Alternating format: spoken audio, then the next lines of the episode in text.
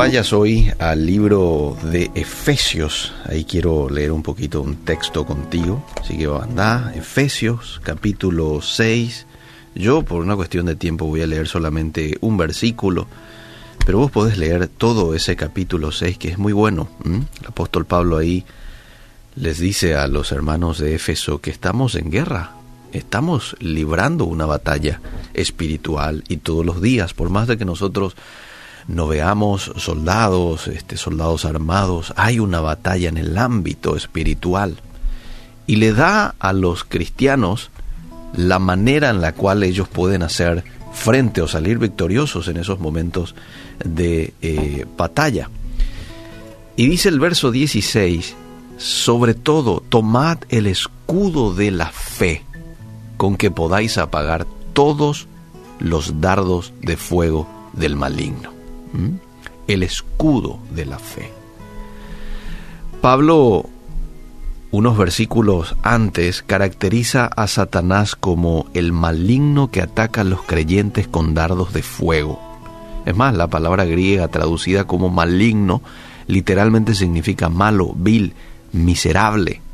Todas son descripciones del archienemigo de nuestras almas que buscan mutilar y destruirnos espiritualmente y no solamente espiritualmente, si puede también en nuestras emociones y en nuestro físico. Ahora, el término dardos de fuego hace referencia a un arma que utilizaban antes los romanos en los tiempos de Pablo. Flechas que tenían las puntas con algodón empapado en brea. Y en una batalla estas flechas eran lanzados con fuego contra el enemigo. Entonces, ¿qué hacía? Cuando la flecha golpeaba su objetivo, la llama se extendía sobre la ropa y otras superficies inflamables. Bajo este tipo de ataque, un soldado romano sin escudo estaba en una situación peligrosa. Ahora, los dardos de fuego de Satanás vienen de muchas formas diferentes.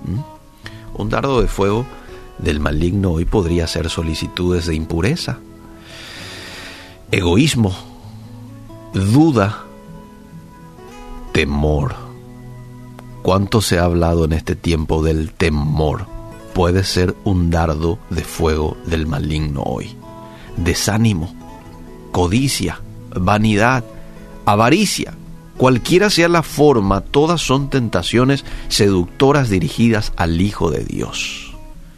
Entonces, pongámonos el escudo. ¿Mm? Tu fe te protege de tales ataques cuando elevas la voluntad de Dios sobre la de Satanás en tu vida. ¿Cuál es la voluntad de Dios para vos? Y hagamos un repaso. Es la santidad. Primera de Tesalonicenses 4:3. Que seas lleno del Espíritu Santo. Efesios 5:18 que seas agradecido, primera de Tesalonicenses, que te sometas a Dios como a las autoridades, romanos, ¿verdad? Las autoridades que fueron puestas por Él. Cuando Jesús fue tentado por Satanás, es interesante la respuesta que le dio. En pocas palabras le dijo, no voy a violar la voluntad del Padre a ceder a tus maquinaciones malignas. ¿Mm? ¿Recordás la tentación de Jesús cuando le dijo, si eres el Hijo de Dios, convierte esas piedras en pan? Pues Jesús estaba con hambre. Y Jesús es como que le dice, en su tiempo Él me va a alimentar, Dios me va a alimentar. Y después le tienta a Satanás diciendo, si vos me adorás, este, eh, yo te voy a dar esto como reino, ¿de verdad? ¿Te recordás? Y aquí es como que Jesús le dice a Satanás, en su tiempo Él me va a ungir como Mesías. En su tiempo Dios me dará los reinos del mundo que ahora me estás ofreciendo. No me elevaré a tu voluntad. No me elevaré a tu tiempo sobre el tiempo de mi Padre. ¿Mm? Cuando Jesús tuvo hambre en el desierto, Vamos, él pudo haber creado comida. Él era el Mesías. Él era el Señor soberano de los reinos del mundo. ¿Sí o no? Pero él confió en el Padre y rindió su voluntad aún cuando significó malestar personal y finalmente la cruz. Y cuando Satanás vio que la confianza de Jesús en el Padre era inconmovible, ¿qué dice el texto? Mateo 4, 11. Le dejó. Se fue. Ese es el poder que tiene la fe. ¿Te das cuenta? Ese es el poder que tiene la fe. Viene con todo el enemigo a desconcentrarte, a quitarte del camino, desviar tus ojos de Jesús, pero vos estás con ese escudo de la fe y no le queda otra al enemigo que alejarse. ¿Mm? Deseo y pido a Dios en esta mañana que tengas una fortaleza similar en tiempos de prueba.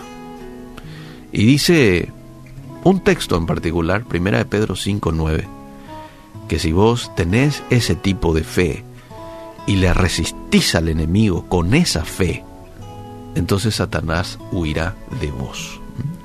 ¿Se va a ir?